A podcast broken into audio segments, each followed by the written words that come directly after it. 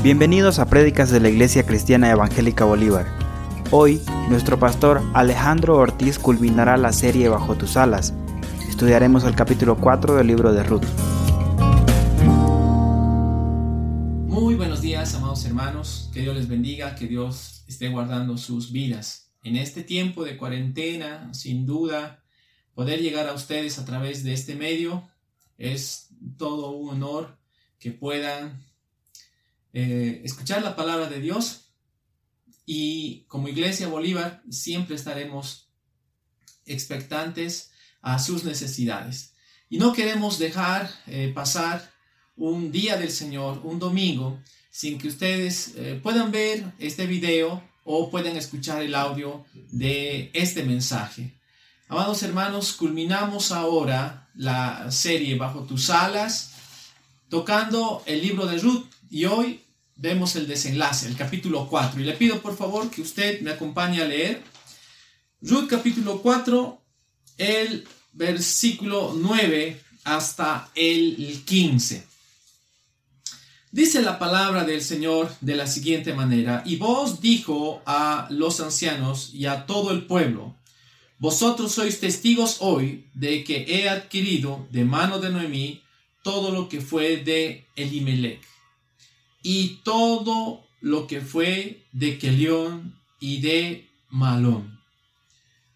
Y que también tomo por mi mujer a Ruth, la moabita, mujer de Malón, para restaurar el nombre del difunto sobre su heredad, para que el nombre del muerto no se borre entre sus hermanos y de la puerta de su lugar, vosotros sois testigos hoy.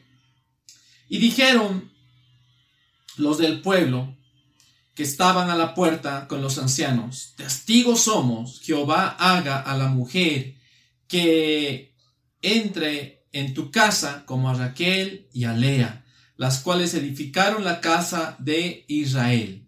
Y tú seas ilustre en Éfrata y seas de renombre en Belén.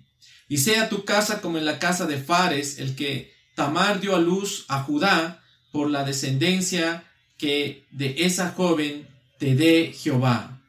Vos, pues, tomó a Ruth y ella fue a su mujer y se llegó a ella y Jehová le dio que concibiese y diese a luz un hijo. Versículo 14.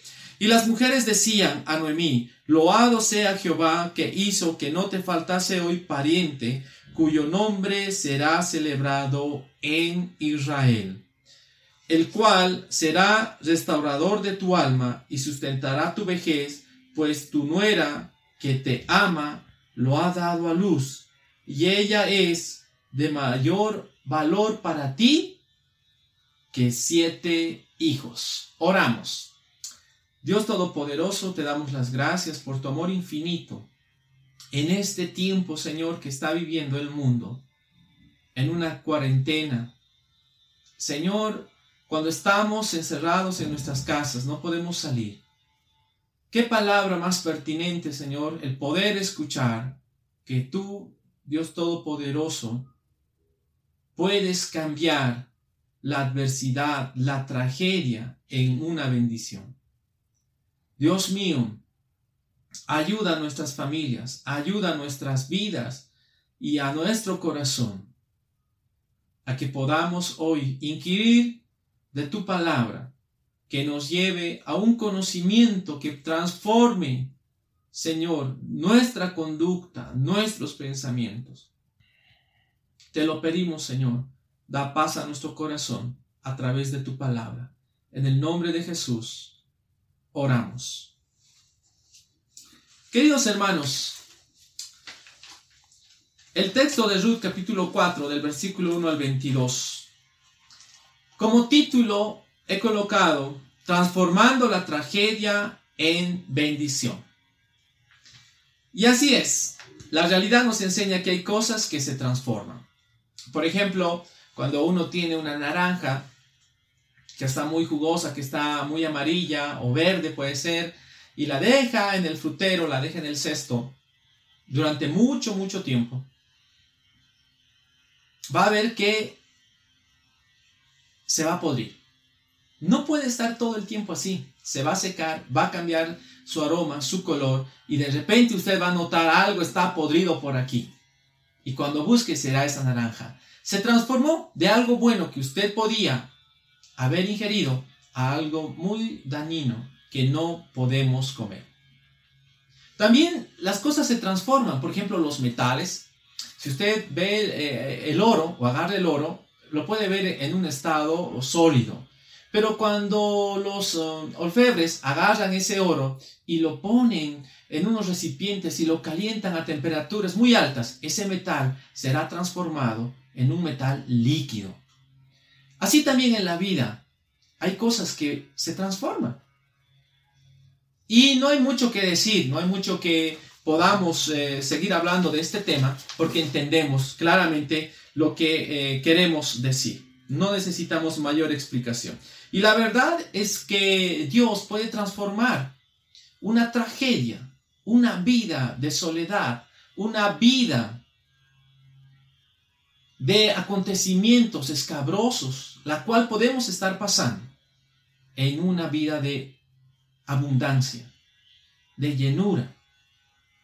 Es así que el único que puede transformar una vida de tragedia en una vida de bendición es solo Dios. Solo Él puede hacer. Por lo tanto, yo le pido que en estos breves minutos usted me acompañe para que podamos eh, ver lo que el pasaje de Ruth capítulo 4 y los versículos que hemos leído nos expliquen y nos digan cómo Dios puede transformar una vida de tragedia en bendición. Acompáñeme, punto número uno. Dios transforma la tragedia en bendición haciendo las cosas a la luz. quiero explicar un poco acerca del contexto de lo que ha sucedido a continuación. Usted recuerda que en el capítulo 3, Noemí dice a Ruth, a su nuera, ¿qué voy a hacer? Necesito que te cases, le dice, ¿no? Yo quiero tu bien para ti.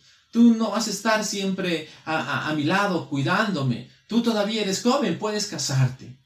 La ama, la quiere. Así que le dice, ve a hoy en la noche, donde vos, en la era, él, él va a estar eh, botando el, trigo ¿no? al viento y va a ir separando la paja ¿ya? del trigo. Y una vez que haga, él va a ir y va a comer, va a beber un poco y se va a ir a dormir. Tú ve dónde está y te echas a sus pies. Y Ruth dice que obedece. Va y hace todo eso. Y a la medianoche, cuando vos se estremece y dice, ¿qué es esto? ¿Quién está a mis pies? ¿No? Ruth se levanta y le dice, extiende tu manto, dame protección, cásate conmigo. Y vos alaba a Ruth y le dice, tú eres una, una, mujer muy virtuosa y todo el pueblo lo sabe. Tú amas a, a Noemí siendo extranjera. Te has vuelto prosélita del pueblo judío. Tú amas ahora a Jehová también. Y vemos cómo amas a, a Noemí y cómo eres una gran mujer trabajadora. Por lo tanto, vos le promete y le dice que va a arreglar esta situación lo más antes posible. Y cuando Ruth regresa a donde Noemí, Noemí, una vez escuchando la historia, le dice, tranquila hija, este hombre no va a descansar hasta que realmente él haga, ¿no? Y vea qué es lo que va a suceder. Porque había un pariente cercano, otro más cercano que el propio vos. Entonces, lo que pasa es que en el versículo 1 podemos leer del 4, dice que vos subió a la puerta, ¿no? Y se sentó allí. Y en la puerta, amados hermanos, nos indica que en esos tiempos antiguos, la puerta era un lugar donde se resolvían los conflictos eh, judiciales, donde se hacían trámites y negociaciones civiles, ¿no? Porque la puerta era un lugar de, de la ciudad donde pasaba la gente y entraba la gente. Y al quedarse en la, en la puerta, había ancianos que, que hacían, ¿no? De, de, fiscales, de jurados, ¿no? Ellos hacían de jueces. Y eran personas muy nobles los que se sentaban a la puerta y dirimían justamente cuando habían conflictos o habían negocios que eh, se hacían. Por lo tanto, era transparente, todo se hacía a la luz. Y se da cuenta, vos va a ese lugar porque sabe que va a encontrar a este pariente. Y cuando le encuentra, le dice, fulano, ven, siéntate aquí conmigo. Él viene, se sienta y dice que vos llama a 10 ancianos porque va a ser una transacción, va a hablar de algo muy importante y necesita testigos. Él no quiere hacerlo a escondidas, él no va a buscar la medianoche, no, no, no, él va a hacer todo a la luz. Por lo tanto, estos ancianos van a ser testigos de algo. Y vos comienza y le dice, pariente, fulano, que no menciona su nombre a propósito la, la Biblia, no es importante, es un secundario, ¿no? Y dice, eh, la palabra que, que vos le dice, mira, Noemí, que ha sido esposa de Elimelech, nuestro pariente, ha vuelto de los campos de Moab y ahora está vendiendo su terreno. ¿Quieres comprarlo? Y entonces este pariente dice, sí, sí, quiero comprarlo. Oh, me interesa. Así voy a agrandar, ¿no? Mis, mis terrenos, mis riquezas, mis posesiones. Mm, me parece muy bien, ese terreno es muy bueno, es muy productivo, así que yo lo quiero comprar. Entonces vos en ese momento saca un as bajo la manga, porque sabe que él había dicho, si ese pariente quiere redimirte, que te redima. Ruth, yo te amo, pero si Dios quiere que ese hombre se case contigo, entonces esa será la voluntad de Dios. Yo no voy a forzar nada. Y este hombre, vos, le dice, bueno, tienes que hacerlo, pero también tienes que casarte con Ruth. Porque ella ha sido hija o esposa de uno de los hijos de, eh, Elimelech. Y la descendencia será para, eh, para nuestro pariente, Elimelech. Entonces cuando este fulano escucha eso, dice, mm, esto parece que no, no va bien, no va bien conmigo porque si, si yo me caso con ella voy a arruinar mi heredad. Eh, muchos escritores piensan que este pariente que tenía el derecho de redimir, de comprar, ¿no? Y seguir con la ley del levirato que se encuentra en Deuteronomio capítulo 25 del versículo 7 al 10, usted puede leerlo y entender mejor qué es lo que el Señor decía para que las generaciones no se pierdan, sino que el hermano, ¿sí? Podía, el pariente podía casarse con la viuda y el hijo que nacía no era para, para el que se había casado con la viuda, sino era para que el nombre del difunto siga en vida. Esa era una ley de ese tiempo que el Señor Jesús, o perdón, que nuestro Señor Dios Jehová hizo para que se ayudara a las viudas también.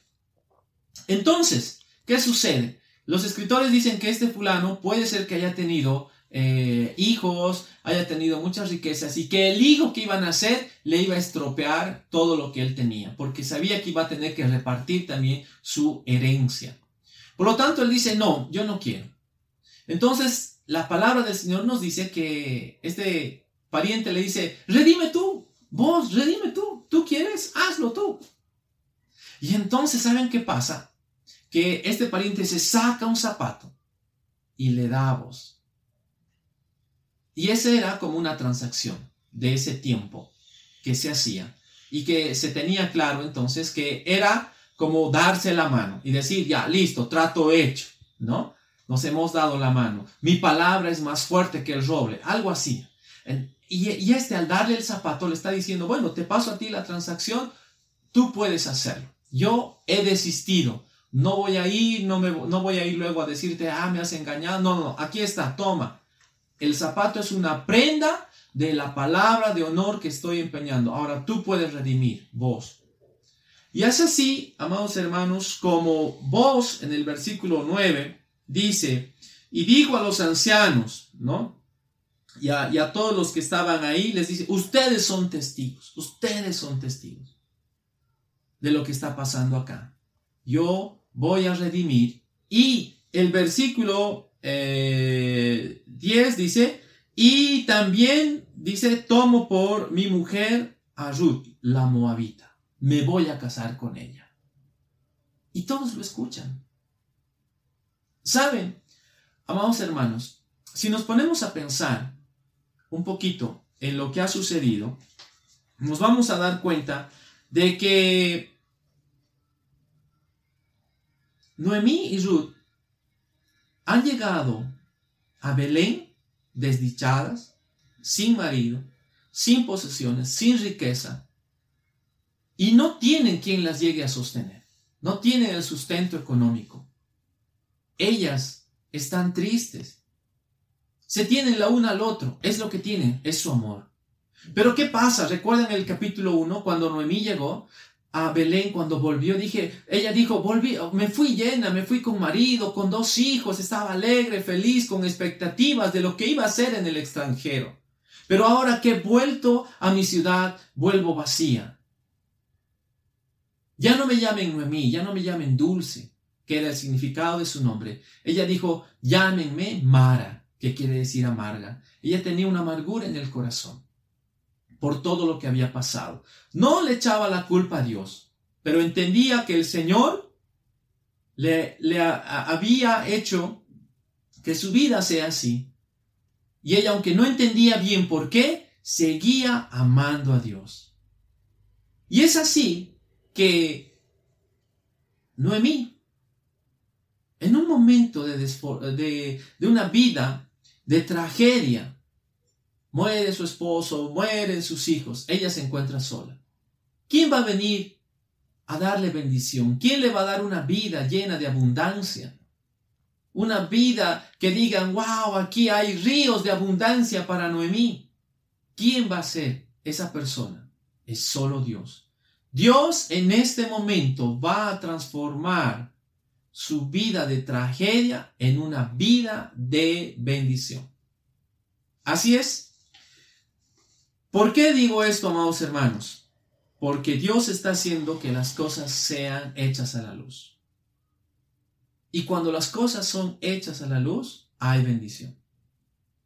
¿Cuántas veces nos ha pasado que nosotros tenemos noviazgos a escondidas, relaciones prohibidas, estamos haciendo negocios en las sombras, por debajo de la mesa, nos comportamos de una, de una forma que solamente escondiéndonos podemos actuar dentro de la universidad, del colegio, con otros amigos. Nadie sabe lo que estamos haciendo. Cuando cerramos nuestra puerta y apagamos la luz y estamos a oscuras. Amados hermanos, en eso no hay bendición. Pero Dios puede, Dios puede cambiar una vida de tragedia, de soledad, de golpes y, una vida totalmente vacía y derrotada en una vida de bendición cuando las cosas se hacen a la luz. Y es tiempo que nos levantemos, hermanos, y es tiempo de que creamos que así tiene que ser. Solamente en la luz, en la luz de Cristo, en la luz que es la verdad. La Biblia dice, y la verdad os hará libres. Y eso es, nos va a hacer libres. Nos va a dar bendición. Quiero invitarle, como una pequeña aplicación a esto, a que usted pueda abrir su Biblia en San Juan capítulo 3 y podamos leer, por favor, el versículo, el versículo 19 hasta el 21. Y dice así la, la palabra del, del Señor. Y esta es la condenación que la luz vino al mundo y los hombres amaron más las tinieblas que la luz, porque sus obras eran malas. Porque todo aquel que hace lo malo aborrece la luz. Y si aborreces la luz, andas en tinieblas. ¿Y qué es lo que sucede? Pues tropiezas y caes. Continúa. Y no viene a la luz para que sus obras no sean reprendidas no vamos a la luz para que nuestras obras no sean reprendidas. Mediten eso. Y termina el 21 y dice, más el que practica la verdad viene a la luz para que sea manifiesto que sus obras son hechas en Dios.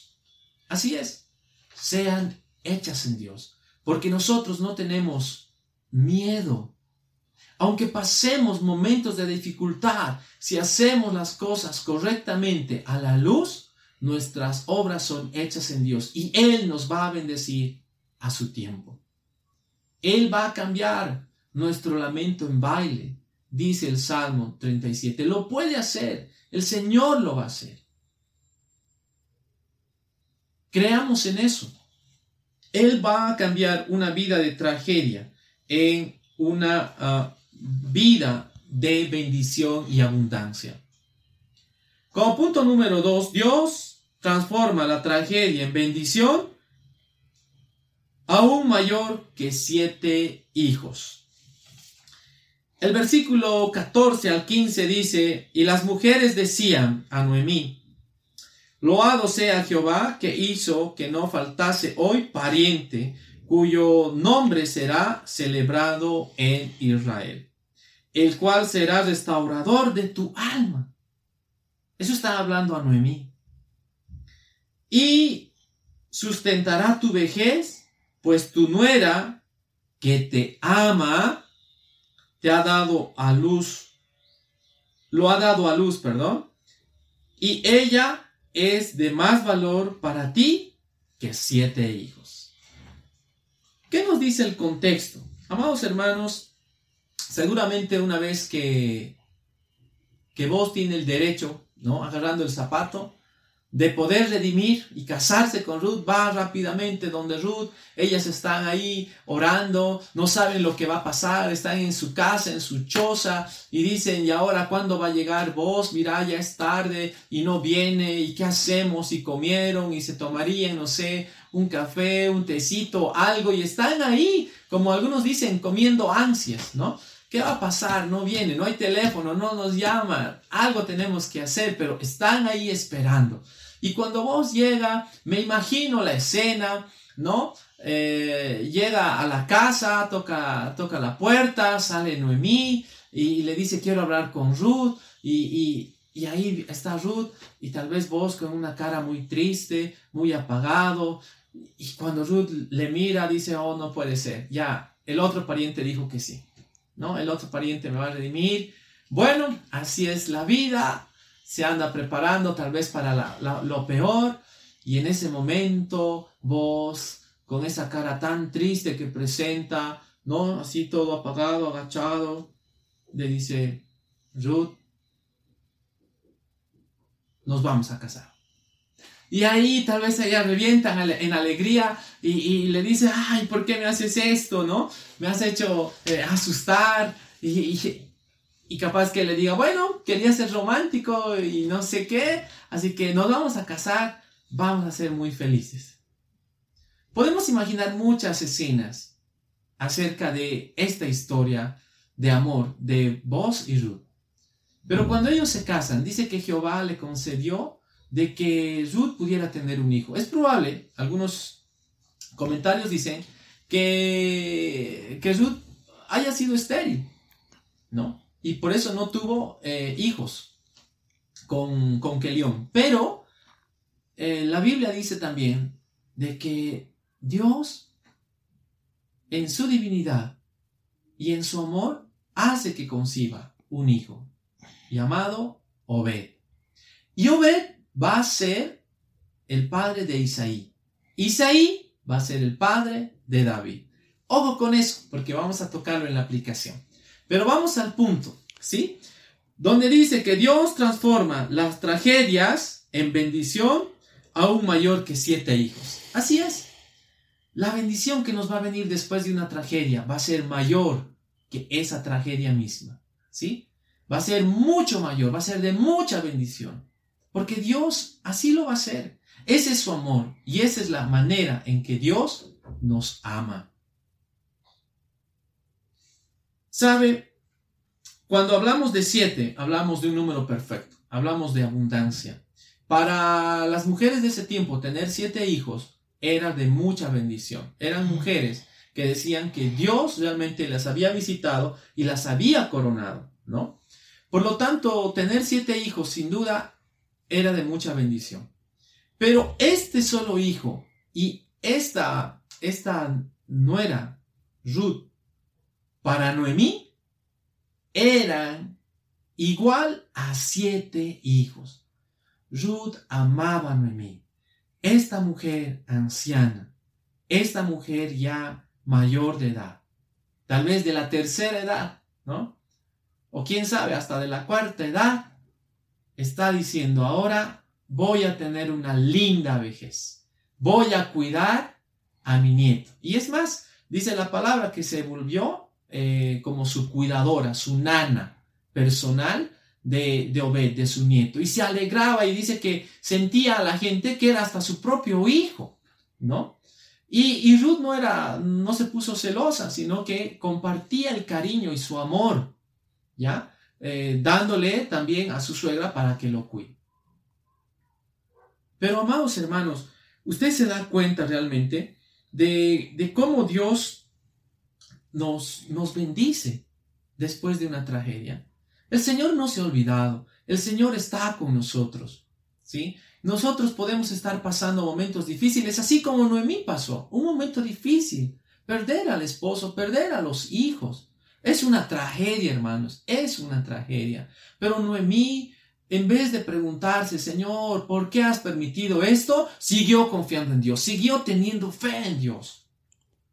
Seamos como Noemí en medio de la tragedia, en medio de la desolación de nuestro corazón, de lo que estemos viviendo en este tiempo. Muchos estamos con miedo y temor. Temor por lo que está pasando con, con esto del coronavirus. No sabemos qué va a pasar y no queremos que toque nuestra morada. Y oramos a Dios y pedimos a Dios que no lo haga. Amado hermano, Dios no lo va a permitir Dios va a estar ahí para usted. Pero si pasara algo en su vida, hermano, confíe en el Señor. Dios no lo permita, pero estamos en sus manos. Y solo Él tiene la soberanía de mi vida. Y estoy en su voluntad. Y su voluntad es mejor y su voluntad es perfecta, es agradable. Y así tiene que ser. Mi fe no debe de caer. El temor no debe dominar mi vida. Noemí estaba mal, viviendo en una tragedia, pero decidió hacer algo. Eso vimos ya la semana pasada. Tomó decisiones, tomó acciones, tomó el consejo y actuó como una mujer sabia, prudente, honesta, con integridad. Y así, hermanos, debemos nosotros también actuar y reconocer que estamos en las manos de Dios. ¿Acaso estos tres varones que estuvieron en Babilonia y fueron metidos al horno de fuego, no le dijeron al rey Nabucodonosor que ellos no se iban a arrodillar ante a esa estatua que él había creado y que todos tenían que hacerlo. No podían adorar. Sadrat, Mesad y Abednego dijeron, no, no lo vamos a hacer. Y sepa Dios, o sepa, oh rey, que mi Dios nos puede liberar de ese horno de fuego. Y si no lo hace, no importa, igual no lo vamos a hacer, no nos vamos a arrodillar. Esa debe ser nuestra actitud, hermanos. Dios va a transformar nuestra tragedia en bendición. Es el único que puede. Y cuando lo haga, va a ser mayor bendición que tener siete hijos. Tal vez en este momento uno dice, siete hijos, wow, ¿no? Con dos no puedo, con un hito no estoy pudiendo. Imagínense con siete. Pero para este pueblo, el, el, tener muchos hijos era bendición. ¿Usted se imagina que, que Dios le bendiga con 700 millones de dólares? ¿Cómo se ponen nuestros ojos? Oh Señor, te has acordado de mí. 700 millones de dólares. Ahora sí, a descansar. Cruceros, aviones y viajes y todo lo demás. ¿Por qué? Porque tenemos mucho dinero. 700 millones. Esa cara que pone de alegría es así como Dios bendice. Es lo que quiere decir, que Dios va a cambiar su vida de tragedia en mucha, mucha bendición, porque Dios da en abundancia. Él abre los cielos y nos da. Amado hermano, Él va a cambiar nuestro lamento en baile. Eso dice la palabra del Señor. Y yo quiero, amado hermano, para ya ir finalizando, que podamos entender que para muchos el libro de Ruth puede ser una linda historia. Para muchos el libro de Ruth es una novela mexicana, donde una, una mujer que no era del pueblo de Israel, ¿no? Una mujer que no tenía marido, que quedó viuda, ¿no? Que estaba de pobre, que andaba en el campo recogiendo las espigas que se caían, ¿sí? Se casa con el, con el buenito de la, de la novela, con el rico, con el guapo, con el que tiene eh, opulencia, ¿no? Y ahora pasa a ser la mujer de la casa, ¿sí? Parece una novela, pero para Dios, amados hermanos, y para el que ha escrito el libro de Ruth, son acontecimientos que Dios ha permitido que sucedan para poder bendecir a través de la vida de Ruth, hacer que nazca el rey David. Como les digo, de Ruth nació Obed y de Obed nació Isaí y de Isaí nació David y de David nació el Señor Jesús años más adelante, nuestro Salvador. Es la genealogía. Pero ¿quién está ahí en medio de esa genealogía? Una mujer moabita, no israelita, no judía, que se llama Ruth. ¿Cómo llegó ahí? Dios hizo todas estas cosas para que en su providencia pueda llegar. Déjeme decirle como una conclusión. No pierda su fe, como Noemí no perdió su fe en medio de la aflicción. Sé que usted está pasando por dolor grande. Sé que usted está muy preocupado, muy afligido. Se nota eh, a veces en el rostro, su corazón está afligido, su mente está eh, disparándose por un lado, por otro lado, leyendo las noticias, lo que pasa en Europa, lo que pasa en Bolivia y lo que pasa en muchos lugares, aún en nuestras ciudades. Y el temor puede paralizarnos y puede paralizar su corazón. Pero no solamente eso estamos pasando. ¿Cómo está nuestra convivencia con nuestra esposa, con nuestro esposo, nuestros hijos? Tal vez estamos en casa viviendo con nuestros suegros o con nuestros padres, ya abuelitos, ancianos. Tenemos que cuidarlos, hay que proveer. El alimento no está alcanzando, el dinero se está acabando.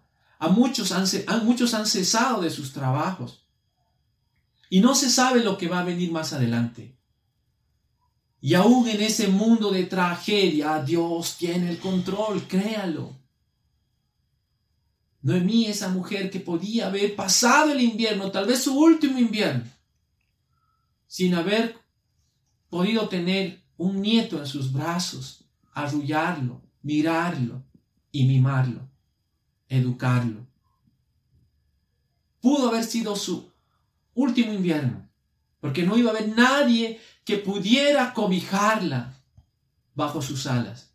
Pero estaba ahí nuestro Dios, Jehová de los ejércitos, ese Dios amoroso que le dio paz. Quiero animarle con esto. Ruth no sabía que iba a ser de bendición. Ella no sabía lo que estaba pasando en su vida. Así nosotros, nuestra vida, va a ser de bendición para otros. Cuando miremos en retrospectiva desde la eternidad, veremos que nuestra vida ha tenido un propósito en esta tierra. Estamos acá porque Dios quiere que estemos y somos de propósito para algo que Él quiere hacer. Vamos a bendecir a otros. Hagámoslo. Que nuestra fe no decaiga. Seamos ejemplo. Dios les bendiga, amados hermanos. Ánimo, que el Señor les guarde, que el Señor les proteja. Es realmente nuestro deseo de todo corazón. Quiero terminar con una oración para tu vida. Dios Todopoderoso, te pido, Dios mío, que tú nos bendigas. Estamos en nuestras casas, estamos guardando cuarentena. Te pido que todos aquellos que están viendo este video, los que están escuchando este audio, puedan ser bendecidos a través de tu Espíritu Santo. Llegue, Señor, ríos de agua viva que refresquen su corazón, sus almas. Aquellos que están atemorizados, tu amor, Señor, les infunde aliento a seguir adelante y puedan entender de que estamos en este mundo y aunque pasemos días de tragedia, momentos de tragedia, tú vas a cambiar, Señor, nuestra vida en bendición. Gracias, amado Dios. Bendice a cada familia, a cada hermano, a cada hermana mayor que está ahí en su casa, a cada ancianito, Señor, aquellos que están enfermos, aquellos que están postrados en cama. Bendice a nuestros hermanos jóvenes, eh, doctores que están en los hospitales. Bendícelos, Dios Todopoderoso. Pon tu mano de protección, que tus ángeles hagan un vallado sobre cada casa, sobre cada persona que eh, está, Señor, creyendo en ti. Tú defiéndenos, Señor. Gracias Dios Todopoderoso. Creemos en ti y que tu palabra, Señor, eh, sea viva y eficaz y, y nos transforme, Señor. Porque dice tu palabra que tú serás nuestra sombra, nuestra mano derecha y estamos bajo tus alas. Y bendigo, Señor, a cada familia con el Salmo 121, Señor, donde dice que tú guardarás nuestra salida y nuestra entrada desde ahora y para siempre. Amén y amén. Dios les bendiga, amados hermanos, que el Señor les guarde. Bendiciones para todos ustedes.